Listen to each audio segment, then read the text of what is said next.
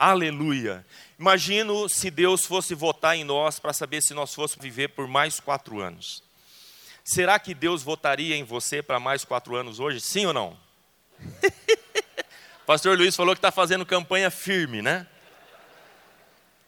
Mas hoje eu queria que você abrisse a tua Bíblia em Atos capítulo 27. E eu quero compartilhar algo que Deus colocou no nosso coração com vocês.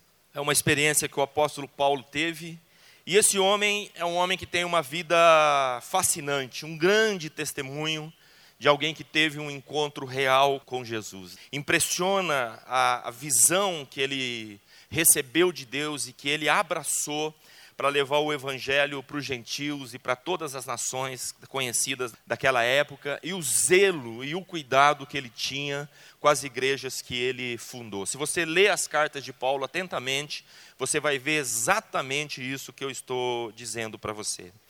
Paulo foi um homem muito firme no pastoreio e no chamado que Deus deu a ele. Demonstrou muito amor e muita gratidão àqueles que foram genuínos no caminhar com o Senhor.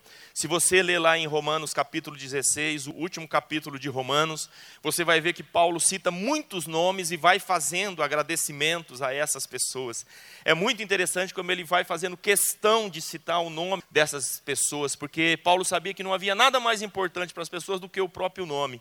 E ele diz um nome e logo em seguida ele coloca um agradecimento, uma marca da vida daquela pessoa. Ele era um homem muito sensível para aqueles que eram comprometidos com o Evangelho, assim como ele também era. Mas Paulo tinha uma outra marca também, ele confrontou firmemente aqueles que vacilaram nesse caminhar. Ele não dá rodeios, não, ele fala aquilo que precisa ser falado.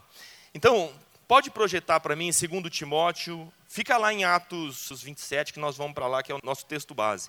Quero só fazer uma introdução com você. Na segunda carta de Timóteo, capítulo 1, do versos 18 a 20, nós lemos assim: Timóteo, meu filho, diga assim, meu filho. Quantos de vocês estão aqui têm pais espirituais sobre a sua vida? Diga assim, é uma bênção ter um pai espiritual. Amém? Isso é uma benção. Estar tá numa igreja, estar tá debaixo de cobertura, fazer parte de uma célula. E ele diz assim: Timóteo, meu filho, dou a vocês esta instrução segundo as profecias já proferidas a seu respeito para que seguindo-os você combata o bom combate, mantendo a fé e a boa consciência, que alguns rejeitaram e por isso naufragaram na fé. Diga comigo, naufragaram. É esse o termo que o apóstolo Paulo usa, e por isso naufragaram na fé. Entre eles estão Imineu e Alexandre, quais entreguei a Satanás para que aprendam a não blasfemar. Uma vez ministrei aos jovens sobre esse tema, fiquei muito curioso. O que significa e que peso tem uma pessoa ser entregue a Satanás. Para o apóstolo Paulo chegar nesse ponto aqui, esses dois sujeitos e mais um que vai aparecer, assim, aborreceram demais, mas demais mesmo o, o, o, apóstolo Paulo. E são essas as palavras que ele diz: olha, os quais Emineu e Alexandre, os quais entreguei a Satanás. Sabe o que significa entregar a Satanás? Significa tirar a proteção de Deus sobre a vida daquela pessoa. Em Jó capítulo 1, quando Satanás está diante do Senhor e, e o Senhor fala sobre Jó, e Satanás diz: Olha, ele te serve porque o Senhor tem uma cerca de proteção ao, ao redor dele. Verso 10 está escrito assim: Acaso não puseste uma cerca em volta dele, da família dele, de tudo que ele possui? Então, Jó te serve porque o Senhor protege ele. Quando uma pessoa é entregue a Satanás, é exatamente a retirada desta proteção que o apóstolo Paulo está se referindo. Quem era Imineu? Era um camarada que pensava que a ressurreição já tinha ocorrido. Segundo Timóteo 2, 17 e 18, ele acrescenta dizendo assim: o ensino deles alastra como câncer. Entre eles estão Imineu e Fileto. Esses se desviaram da verdade, dizendo que a ressurreição já aconteceu, e assim pervertem a fé. O segundo elemento que Paulo cita é Alexandre. Era muito provável o latoeiro que aparece também em Timóteo e que causou muitos danos a Paulo. Segundo Timóteo 4, 14 e 15. Alexandre, o latoeiro, ou em outras traduções diz ferreiro, mas a probabilidade é que seja um homem que sabia trabalhar com o cobre na época. Alexandre o latoeiro causou-me muitos males. O Senhor lhe pague segundo as suas obras. Tu guarda-te também dele, porque resistiu muito às nossas palavras. Atos capítulo 27. Eu quero trazer a figura desses dois, principalmente desse Alexandre, o latoeiro. Nesses dias Deus tem falado muito ao meu coração, porque na nossa jornada, principalmente no pastoreio, na liderança, muitas vezes vão aparecer os Alexandres latoeiros na nossa vida. Então, se tem algum Alexandre aqui, você é latoeiro, não é nada com você, amém? É com esse sujeito da Bíblia. Mas fala dessa figura que um dia serviu a Deus, que um dia teve entendimento de quem era o Senhor, de quem era Jesus, e naufragou na fé, e pior do que isso, não apenas abandonou a fé, como se tornou um crítico ferrenho e uma pessoa que trabalha contra o Evangelho. Este Alexandre Latueira era um cara que despregava aquilo que Paulo pregava. Ele estava de olho nos ensinos de Paulo para contradizer, para ensinar, para infiltrar com heresias. E eu quero dizer para você que a nossa realidade hoje, no ano de 2016, não mudou. A igreja continua ainda tendo pessoas, e aqui eu falo de atitudes, de comportamentos de Alexandre o, o. O final de todo Alexandre Latueiro é que ele vai ter a cara amassada, em nome de Jesus, amém? Ou se converte, ou vai se dar mal, na verdade. Então, Atos capítulo 27, eu fiquei pensando, por que Paulo usou essa expressão naufrágio para falar sobre o abandono na fé? Porque Paulo era um cara que entendia muito de naufrágio. Naquela época não tinha os aparelhos que tem hoje para guiar no mar os navios, os recursos que nós temos hoje. Não havia. Trabalhava em cima das experiências, os recursos era muito o conhecimento de cada um no mar. E Paulo sofreu pelo menos quatro naufrágios que a Bíblia nos conta. Em 2 Coríntios 11, 25, ele está falando, ele já fala de três que ele sofreu. Então ele é um cara que foi pós-graduado e mestrado em naufrágios. Sabia o que era passar e conhecia o que era um navio afundando. Então, se você gosta de nós vamos falar hoje sobre o mar e sobre este lugar. Então, se você gosta de anotar a palavra, o tema da palavra de hoje é tirando onda, tá bom? Tirando onda. Aqui eu trouxe um mapa desta viagem de Atos 27 que nós vamos ler. Desde a saída de Jerusalém, nós vamos passear pelo texto e você vai ver até quando Paulo chega na ilha de Malta, que não era ainda o destino final dele, mas ele acabou completando esta jornada. Em Atos, a partir do verso 21, você vê desde o momento que Paulo é acusado e preso, e os recursos que Paulo vai colocando como cidadão romano que ele era, se não me engano, por parte de pai, até recorrer para o império. O império estava em Roma e ele recorreu para o imperador, e havia um plano de Deus de levá-lo para ministrar o evangelho em Roma. Então, para a gente entrar no clima, porque às vezes a gente fala de naufrágio, quantos de vocês aqui já passaram uma turbulência no mar assim? Quase ninguém. Quase ninguém. Alguns. Mas o mar à noite, ele é terrível quando as ondas começam a bater. Na nossa história está tudo escuro e por mais de 15 dias não se enxerga absolutamente nada, nem de dia e nem de noite. Ato capítulo 27, a partir do verso 1, eu creio que a gente pode aprender algumas coisas para a gente não naufragar na fé. Amém? Então, Paulo viaja para Roma, possivelmente a narração é tão detalhada que Lucas foi junto com ele, acompanhando ele nessa trajetória. Lembrando, não havia equipamentos e era muito comum os navios saírem dos portos e não chegarem aos destinos ah, finais.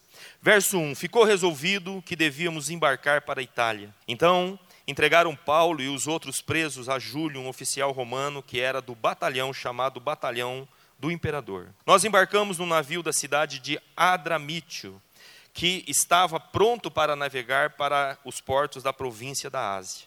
E assim começamos a viagem. Aristarco, um macedônio da cidade de Tessalônica, estava conosco. No dia seguinte chegamos ao porto de Sidom. Júlio tratava Paulo com bondade e lhe deu licença para ir ver os seus amigos e receber o que precisava. Depois de sairmos de Sidom, navegamos ao norte da ilha de Chipre, a fim de evitar os ventos que estavam soprando contra nós. Atravessamos o mar em frente ao litoral da região da Cilícia e província da Panfilha, e chegamos a Mirra, uma cidade da província da Lícia. Ali, o oficial romano entrou em um navio da cidade de Alexandria que ia para a Itália e nos fez embarcar nele. Então eles estão num barco, eles navegam e depois, para o destino final, eles entram num outro navio. Nós embarcamos nele. Lembrando que a condição de Paulo nesta viagem é a condição de um prisioneiro. Então, se você perguntasse, Paulo, você quer ir nesta viagem? Paulo provavelmente diria: Não quero ir nessas condições. Pergunto para vocês: quantos de vocês já embarcaram numa situação que você não queria embarcar? Já entrou numa que você não queria entrar? Diz: Olha, eu estou nessa situação e eu não pedi. Esta é a condição de Paulo. E quando a gente fala em onda, quem já foi para a praia aqui, eu creio a maioria de vocês já descobriu isso. Uma coisa é a gente pegar a onda, a outra coisa é a onda nos pegar.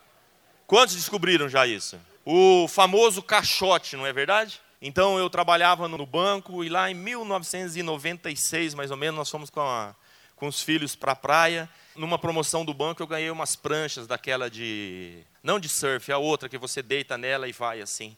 Numa campanha do banco. Eu levei para a praia e cheguei lá. A primeira coisa que eu fiz, eu peguei aquela prancha e fui para o mar. Veio uma onda, eu deitei na. E foi, olha, uma coisa maravilhosa a onda me pegando e me levando.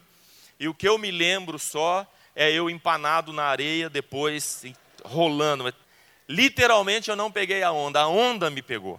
E a gente sabe que nos momentos de adversidade, a gente não pega a onda, é a onda que nos pega. Mas se nós estamos com Cristo, nós não vamos levar caixote, nós vamos tirar a onda da onda que nos pegou. Você pode dizer amém para isso? Olha que interessante, Isaías 51,15 diz assim: Pois eu sou o Senhor, o seu Deus, que agita o mar para que as suas ondas rujam. É Deus que toma controle deste movimento. A partir do verso 7, navegamos bem devagar vários dias e com grande dificuldade chegamos em frente da cidade de Quinido. Acho que é assim que se lê. Como o vento não nos deixava continuar naquela direção, passamos pelo cabo de Salmona, da ilha de Creta, e seguimos pelo lado sul daquela ilha, o qual é protegido dos ventos. Assim fomos navegando bem perto do litoral e ainda com dificuldade chegamos a um lugar chamado Bons Portos, perto da cidade de Lazeia. Ficamos ali muito tempo e tornou-se perigoso continuar a viagem, porque o inverno estava chegando. Aqui eu quero te dar o primeiro ponto para a gente não naufragar na fé na nossa jornada. Naufragamos na fé quando achamos que o bom é tudo o que Deus tem para nós.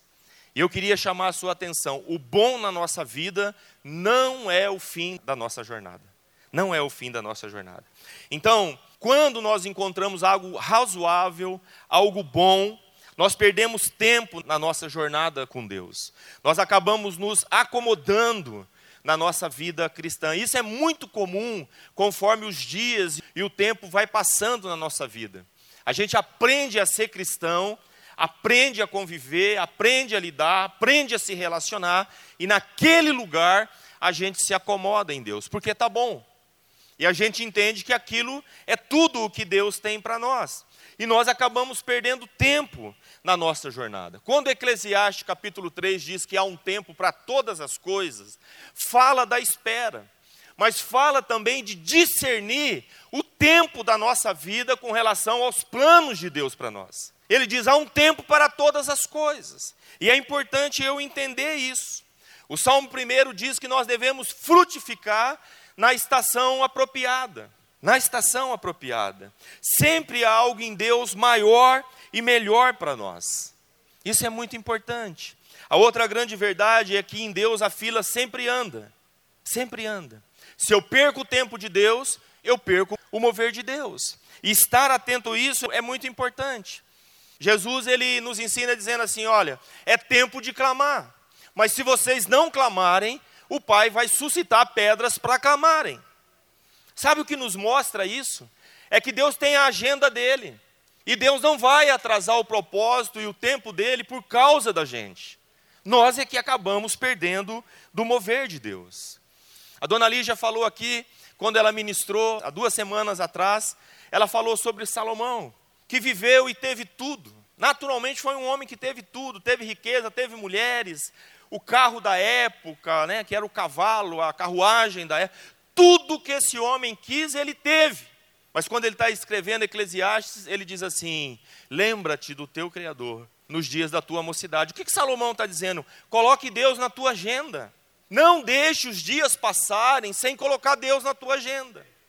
O outro ponto que a gente vê é o ladrão na cruz. É o ladrão na cruz. Ele era um homem maldito. Ele não colocou o Senhor na agenda dele, ele estava com uma morte, uma morte de cruz para aqueles que eram amaldiçoados naquela época. E aí o pedido se inverte. Ele olha para Jesus e diz: Senhor, me coloca na tua agenda. Lembra-te de mim quando entrares no teu reino. Amém. Aquele homem foi salvo, nós cremos. Mas eu não creio que o propósito de Deus é nos salvar no último momento. Eu não creio que é no leito de morte que nós vamos despertar para o plano de Deus. Quantos de vocês creem nisso? E eu quero chamar a tua atenção, porque quando eu falo em naufragar, a gente pensa da fé, de desviar, mas às vezes a gente está naufragando em áreas da nossa vida. Estamos naufragando no casamento, estamos naufragando no trabalho, estamos naufragando nos relacionamentos, e principalmente na vida e na comunhão com Deus e na vida do corpo de Cristo. Então, cada um desses aspectos, eles são muito importantes para nós. Quando a Bíblia diz que há um tempo para todas as coisas, e quando no Salmo 1 nós lemos que devemos frutificar na estação apropriada. Preste atenção no que eu vou te dizer. Independente do momento que você está vivendo, Deus quer que você frutifique. E eu também. Então, digo para você: se você está vivendo um grande momento de tribulação, de luta, de batalha, de desgaste, o que é que Deus espera que você frutifique? Que tipo de fruto deve aparecer na nossa vida? Qual é? Fé, esperança, perseverança, ele deseja que eu cresça na oração, na intercessão, Ele quer que eu cresça no jejum, Ele quer que eu entenda o que significa uma batalha espiritual. Quantos estão entendendo? E nos tempos, porque há um tempo para todas as coisas, nós também vamos viver tempo de bonança na nossa vida. Tempo de bênção, tempo do favor do Senhor, tempo de paz na nossa vida, e Deus também quer que a gente frutifique. Pergunto para você: se Deus te abençoa financeiramente, qual é o fruto que ele quer que você dê? Que você se torne mais abençoador. Que você se comprometa mais com os projetos do reino de Deus. Que você tire os olhos de você e olhe para as necessidades das pessoas que estão ao redor. Que você seja uma bênção para a tua família, ajudando aqueles membros da família que naquele momento estão passando por um momento de dificuldade, perderam o emprego. Então, o recurso que Deus coloca nas nossas mãos, no tempo de bênção, também Deus deseja que a gente frutifique. Guardar, reter, acumular não significa frutificar para Deus. Sabe para quem Deus vai dar o recurso? Para aquele que ele sabe que vai compartilhar e aplicar no reino dele. É para esses que Deus vai confiar. Para aqueles que têm um coração abençoador. Deus sempre está nos exercitando para nos fazer mais resilientes, eu acho que é um termo da psicologia, como um elástico, Deus está nos esticando. Esticando, faz assim comigo, como se você estivesse pegando um elástico. Estica. É isso que Deus faz com a gente. Seja no tempo de bênção, ou seja no tempo de batalha, de luta. Deus sempre deseja que a gente frutifique.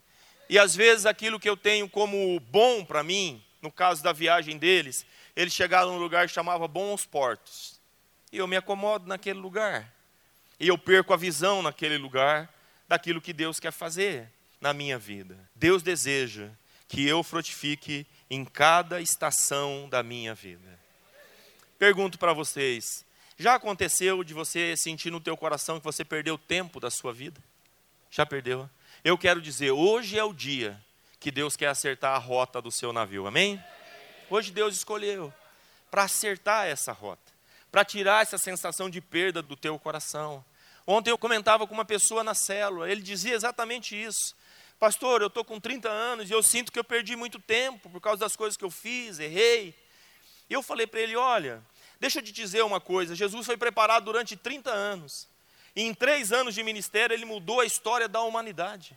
Ele foi preparado 30 anos para em três anos ele ser potencializado. Sabe o que isso está nos ensinando? Que no momento de dor, no momento de luta, tudo Deus usa para nos abençoar, nos forjar, nos capacitar, nos esticar. Daí a gente entende melhor Romanos capítulo 8. Deus faz com que todas as coisas cooperem para o nosso bem. Ele me amadurece, ele me apresenta o lugar de quebrantamento. E quando eu reconheço a canção que nós cantamos aqui, se eu me humilhar, então Deus vai vir ao meu encontro. Deus vai me sarar. E aquele tempo que eu achava que eu tinha perdido, Deus vai reverter, vai remir e vai me potencializar. Amém? Se você crê, dê um grande aplauso para o Senhor. Romanos 8, capítulo 1 diz: Nenhuma condenação há para aqueles que estão em Cristo Jesus. Eu reconheço que eu errei, eu reconheço que eu perdi tempo, mas eu não vou parar neste lugar. Há muito para fazer em Deus, amém? O que Deus deseja de você? Ele deseja que o dia que Ele te chamar, você esteja no auge daquilo que Ele te chamou para fazer, potencializado. Que você chegue no céu dizendo para Deus: Ah, Senhor, me recolheu antes da hora. Essa é a sensação. Eu queria fazer muito mais para o Senhor. Amém? Quem quer viver bastante aqui? Amém. Alinhe a sua vida aos propósitos do Senhor. Amém? Verso 10. Então Paulo avisou, quando um profeta avisa, hum, homens, estou vendo que daqui para diante a nossa viagem será perigosa. Haverá grandes prejuízos, não somente com o navio e com sua carga, mas também haverá perdas de vidas. Mas o oficial romano tinha mais confiança no capitão e no dono do navio do que em Paulo. Aqui está o segundo ponto. Naufragamos quando tomamos nossas decisões apenas com base nas nossas experiências de vida. Aí a gente começa a naufragar. Quando eu acho que aquilo que eu sei, aquilo que eu vivi, aquilo que eu experimentei é suficiente para mim tomar as decisões importantes da minha vida. Sabe o que segue quando a gente chega nesse ponto? arrogância, autossuficiência, independência do corpo de Cristo, eu acabo me tornando prisioneiro dos meus próprios conhecimentos, das minhas posses, dos meus muitos recursos. E eu acho que eu estou seguro neste lugar. Jesus conta uma parábola interessante, Lucas capítulo 12, quero ler para vocês. Diz o texto: E proferiu ainda uma parábola, dizendo: O campo de um homem rico produziu com abundância. E arrazoava consigo mesmo, dizendo: Que farei, pois? Não tenho onde recolher os meus frutos. E disse: Farei isto: destruirei os meus celeiros e vou reconstruir maiores, e aí recolherei todo o produto e todos os meus bens. Então direi à minha alma: Tens em depósito muitos bens para muitos anos. Descansa, come, bebe, regala-te. Mas Deus lhe disse: Louco, esta noite te pedirão a tua alma. E o que tens preparado para quem será? Assim é o que entesoura para si mesmo e não é rico para com Deus. Para com Deus. Naufragamos quando tomamos nossas decisões apenas com base nas nossas experiências pessoais. Olha, deixa eu dizer algo para você. A sua experiência e a minha, elas são bem importantes. E elas devem ser consideradas no nosso processo de decisão. Aquilo que nós aprendemos com os nossos pais, que aprendemos na escola, o que aprendemos nos bancos das faculdades, tudo isso é muito importante, mas nada disso é maior e nem deve anular a referência que nós temos na palavra do Senhor, na palavra do Senhor. Então, o apóstolo Paulo é a própria presença de Deus neste navio. Ele é um profeta, ele é um homem de Deus. E a palavra que ele está dando não está baseado apenas na experiência natural de quem sofreu já naufrágios. Ele tem uma visão em Deus. E um grande erro nosso nesses dias é tomar decisão sem submeter, sem colocar os nossos planos debaixo da vontade do Senhor, sem aguardar o tempo e a resposta do nosso Deus, que vem de muitas formas através do nosso próprio momento devocional, mas principalmente através da cobertura que Deus coloca sobre as nossas vidas. Mas sabe qual é o problema? A gente não gosta de ouvir, não. A gente não gosta de ouvir espera a gente acha que é perda de tempo, quando na verdade é ganho. E o que a gente vê exatamente nesta passagem é isso. Romanos capítulo 12, verso 3, tem uma passagem que eu amo e que eu tento me lembrar dela todos os dias. E o apóstolo Paulo diz assim: ninguém deve pensar de si além do que convém. Em outras palavras, o apóstolo Paulo está dizendo: baixa a bola, segura a onda. Aliás, seria bom a gente memorizar. Olha para a pessoa do céu e diz assim: segura a onda, meu irmão segura a onda. A nossa soberba, a nossa autossuficiência, as nossas experiências do passado podem acabar destruindo a nossa jornada.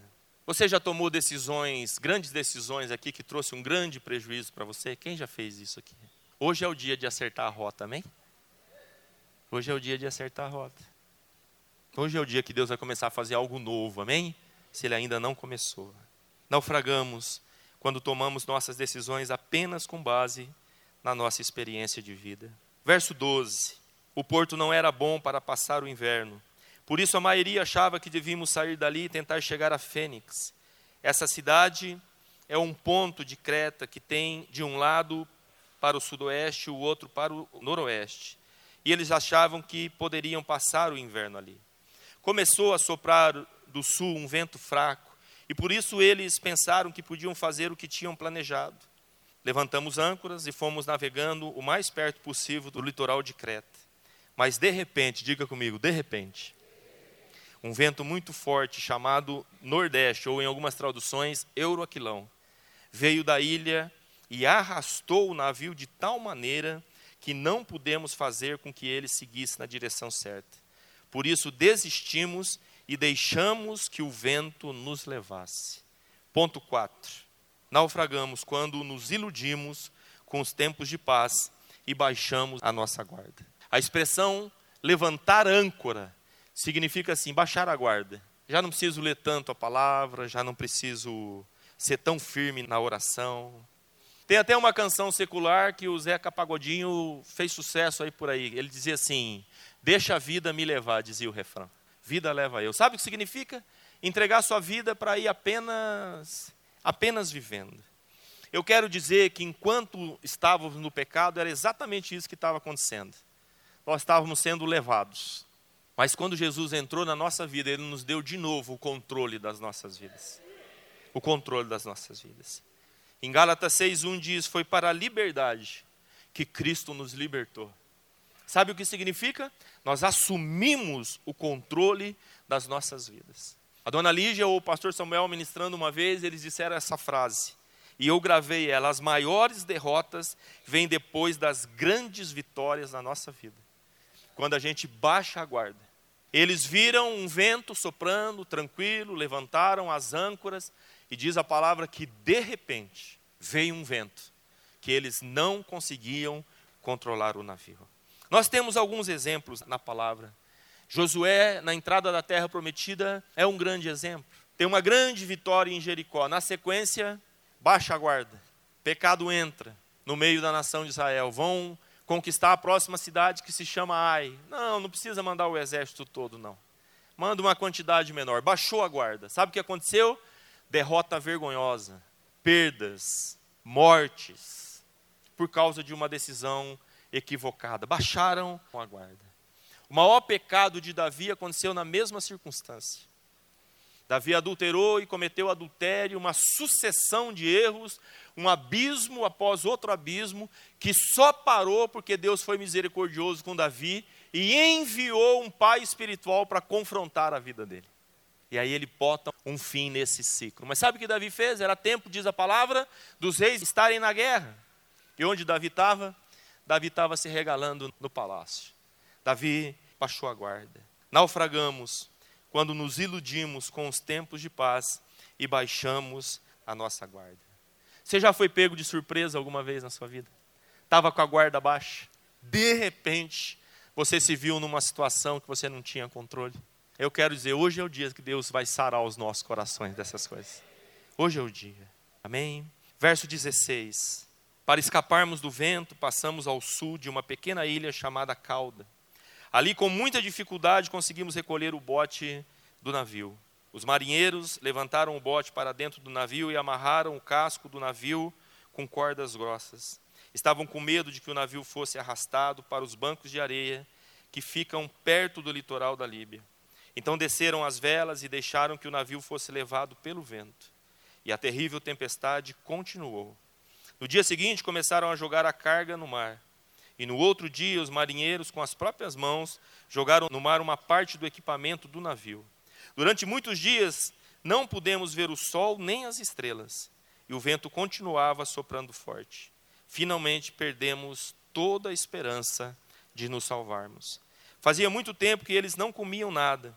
Então Paulo ficou de pé no meio deles e disse: Homens, vocês deviam ter dado atenção ao que eu disse e ter ficado em Creta. E assim não teríamos tido toda esta perda e este prejuízo. Mas agora peço que tenham coragem. Ninguém vai morrer, diga, ninguém vai morrer. Vamos perder somente o navio. Digo isso porque na noite passada um anjo de Deus, a quem pertenço e sirvo, apareceu a mim e disse: Paulo, não tenha medo, você precisa ir até a presença do imperador.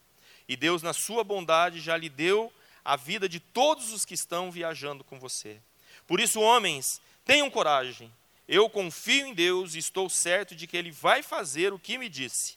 Porém, vamos ser arrastados para alguma ilha. Quatro pontos que eu quero deixar para você. Naufragamos quando nos tornamos apenas críticos e não parte da solução. Começamos a naufragar quando o espírito de crítica começa a entrar em nós. É tão interessante a postura de Paulo, porque, como homem de Deus, ele diz assim: Olha, está vendo essa situação que nós estamos aqui? Bem pior do que a anterior. Estamos perdidos, parte da carga vai ser jogado fora, parte do navio vai ser lançado fora, vai se perder o navio, e eu avisei vocês que isso ia acontecer. Uma crítica. Mas o grande problema é que quando nós só criticamos, mas Paulo não, Paulo faz parte da solução também. Paulo propõe o caminho, ele diz assim: Eu quero que vocês tenham coragem, porque o meu Deus me apareceu. E Paulo revela mais uma vez a identidade dele: Olha, ao Deus a quem eu pertenço e a quem eu sirvo. E eu pergunto para você: a quem você pertence? Diga, eu pertenço ao Senhor. Eu sirvo ao Senhor. E essa é a nossa identidade, amém? Diga para o irmão do seu lado: você pertence ao Senhor, meu irmão. Naufragamos quando nos tornamos apenas críticos e não parte da solução.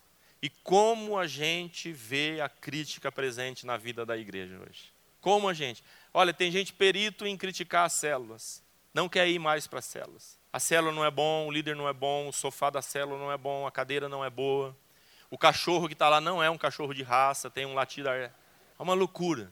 E a gente vai se tornando amargo, sabia? A gente só começa a criticar, e isso não tem fim. Isso começa a crescer dentro do nosso coração, nada está bom. A igreja não está boa, o louvor não está bom, a cor da projeção não está bom, devia ser preto com amarelo. Críticas, críticas, críticas, e nada de solução. Eu tenho o maior prazer em receber crítica de células que a gente pastoreia, desde que, junto com a crítica, venha uma proposta de, de alternativa para melhorar. Porque se você não tem nada para acrescentar, eu vou dizer, você precisa cuidar do seu coração com todo amor. O problema não está na célula, o problema está em você. Diga amém. É isso aí. Diga, o problema sou eu. Vontade de dizer para o seu irmão do lado é você, não é? Mas não, o problema sou eu. Eu vou me tornando crítico, crítico. E a crítica destrói. Sabe por que tem muitos casais terminando o casamento? Vou te dar uma estatística, não é nem por causa do, da, do adultério, que muitas vezes acaba acontecendo num relacionamento. A crítica destrói. Ninguém floresce num ambiente de crítica. Ninguém. Ninguém suporta viver apenas debaixo de crítica.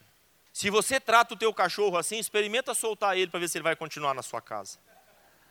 Vai embora, meu filho. Ninguém suporta. Pensa no teu trabalho. Pensa nos colegas que convivem com você. A crítica destrói.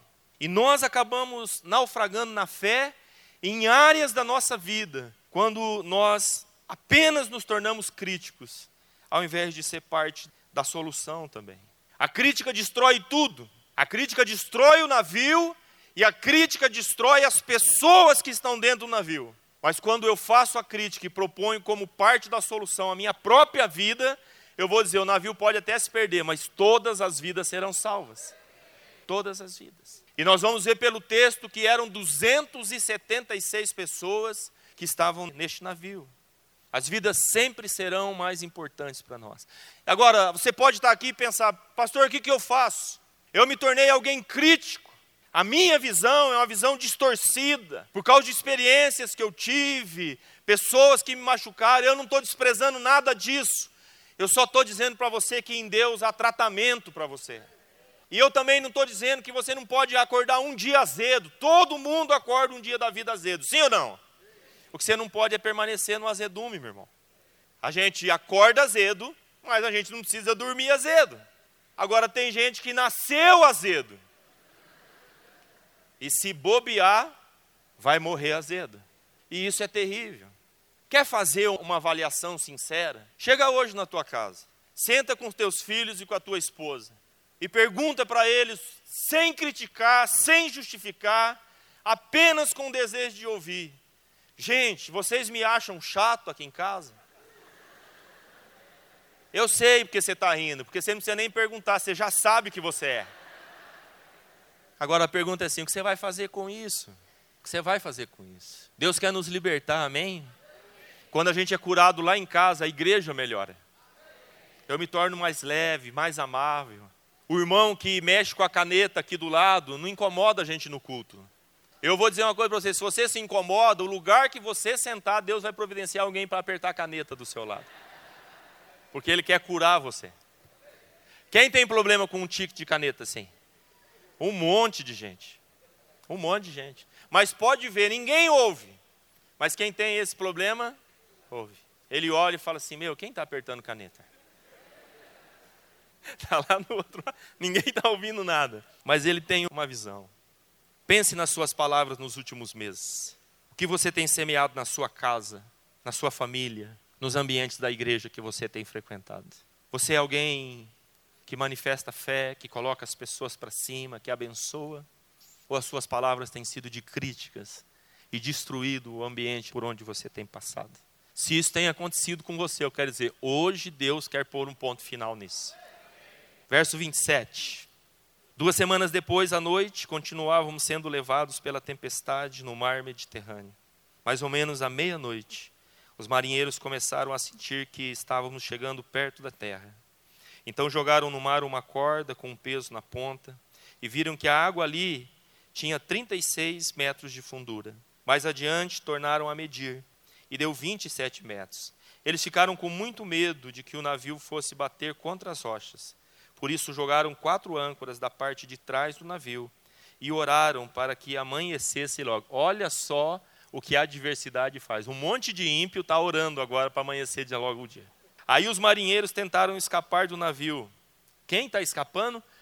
A liderança do navio. Os caras que tinham experiência de navegação, eles estão pulando fora agora. Baixaram o bote no mar, fingindo que iam jogar âncoras da parte da frente do navio. Então Paulo disse ao oficial romano e aos soldados: Se os marinheiros não ficarem no navio, vocês não poderão se salvar. E o quinto ponto: naufragamos quando, ao invés de enfrentar as tempestades confiando em Deus, fingimos e tentamos fugir daquele lugar aonde Deus quer nos tratar. Quero acrescentar algumas palavras: desculpas esfarrapadas, mentiras, jeitinhos, meias verdades, egoísmo. Fisicamente estamos no navio, mas no coração já o deixamos faz tempo faz tempo.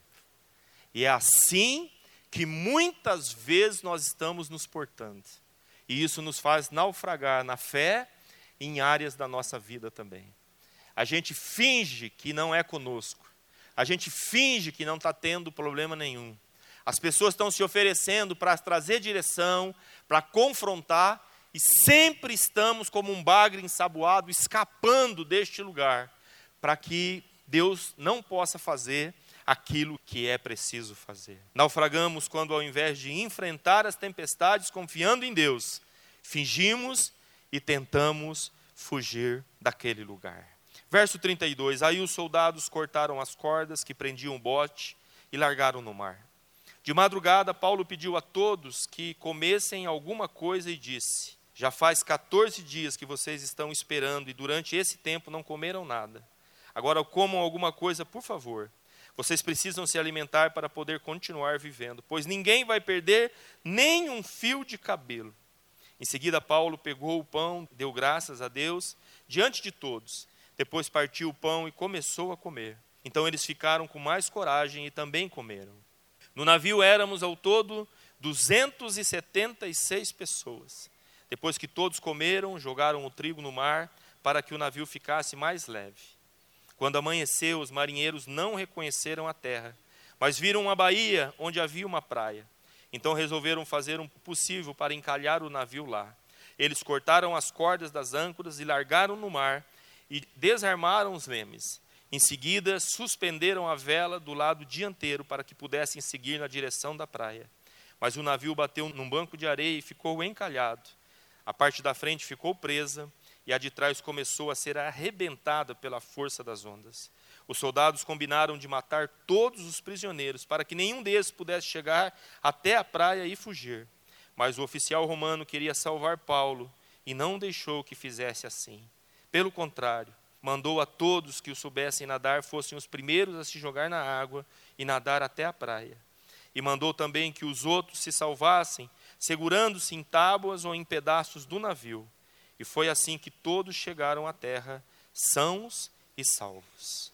Diga, sãos e salvos. E queria orar com vocês nessa manhã.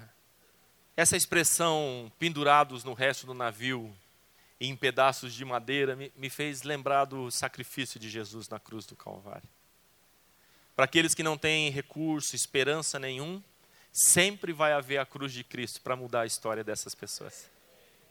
A gente estava condenado no navio da nossa própria vida, mas através de Jesus, redenção entrou nos nossos corações, amém?